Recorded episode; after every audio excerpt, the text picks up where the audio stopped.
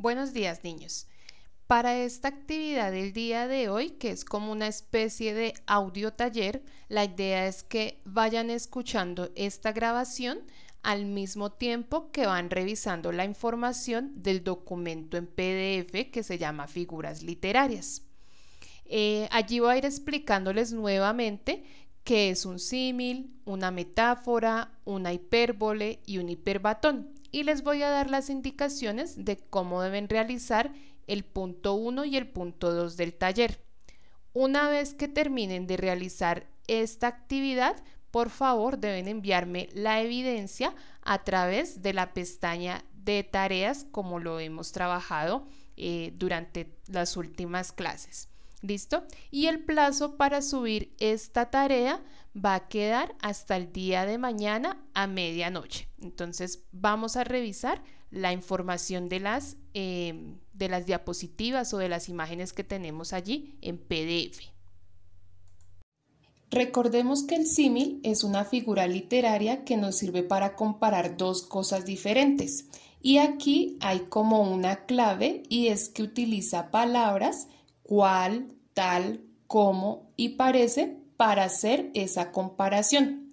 En el ejemplo vemos, los besos de su hijo son tan dulces como la miel. Entonces quiere decir que está comparando los besos del niño con la miel y usted y están utilizando el conector o la palabrita que es el como para que lo tengamos en cuenta. La metáfora también es una comparación, también compara dos cosas diferentes, pero a diferencia del símil, en la metáfora no se usa ningún tipo de conector ni ninguna palabra clave. Entonces, esto es lo que tenemos que tener en cuenta para reconocer un símil de una metáfora.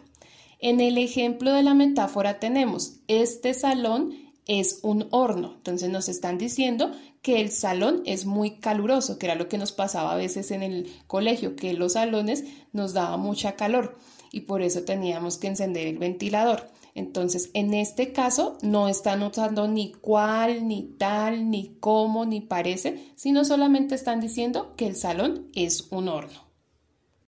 En la hipérbole es de pronto la figura literaria más fácil que encontramos. La hipérbole es una exageración que altera la realidad de las cosas. En el ejemplo tenemos, tengo tanta hambre que me comería una vaca entera. Eso es una exageración porque nosotros no nos podríamos comer una vaca entera así tengamos muchísima hambre. Entonces, la hipérbole siempre va a ser cosas exageradas y es de pronto lo más fácil que nosotros podemos reconocer. Y ahora tenemos el hiperbatón.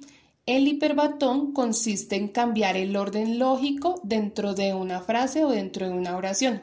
Tenemos un ejemplo y tenemos el hiperbatón, dice, pidió las llaves a la sobrina del apartamento. Entonces, eso nos suena un poquito extraño, aunque tiene un mensaje.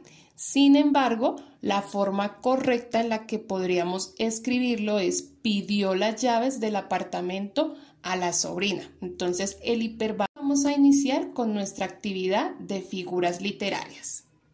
Para este primer punto deben relacionar las oraciones con la figura literaria a la que pertenezca. Entonces, la idea es que leamos las cuatro oraciones que aparecen en la parte izquierda de la diapositiva y con una línea la unamos a la figura literaria que ustedes crean que pertenece. Recuerden que se pueden devolver, pueden revisar los ejemplos que yo les puse anteriormente cada una de las figuras y contestar de acuerdo a lo que está allí.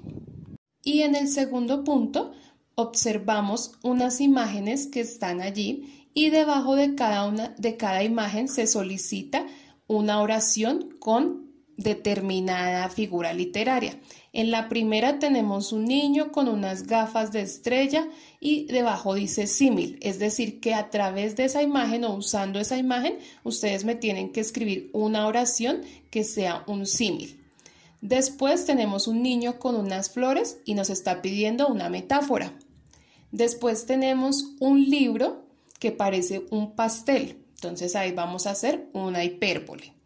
Y por último tenemos como un sillón Y está la frase que dice, este sillón de cuero es cómodo. Es decir, que esa es la manera correcta en la que yo debería escribir la oración.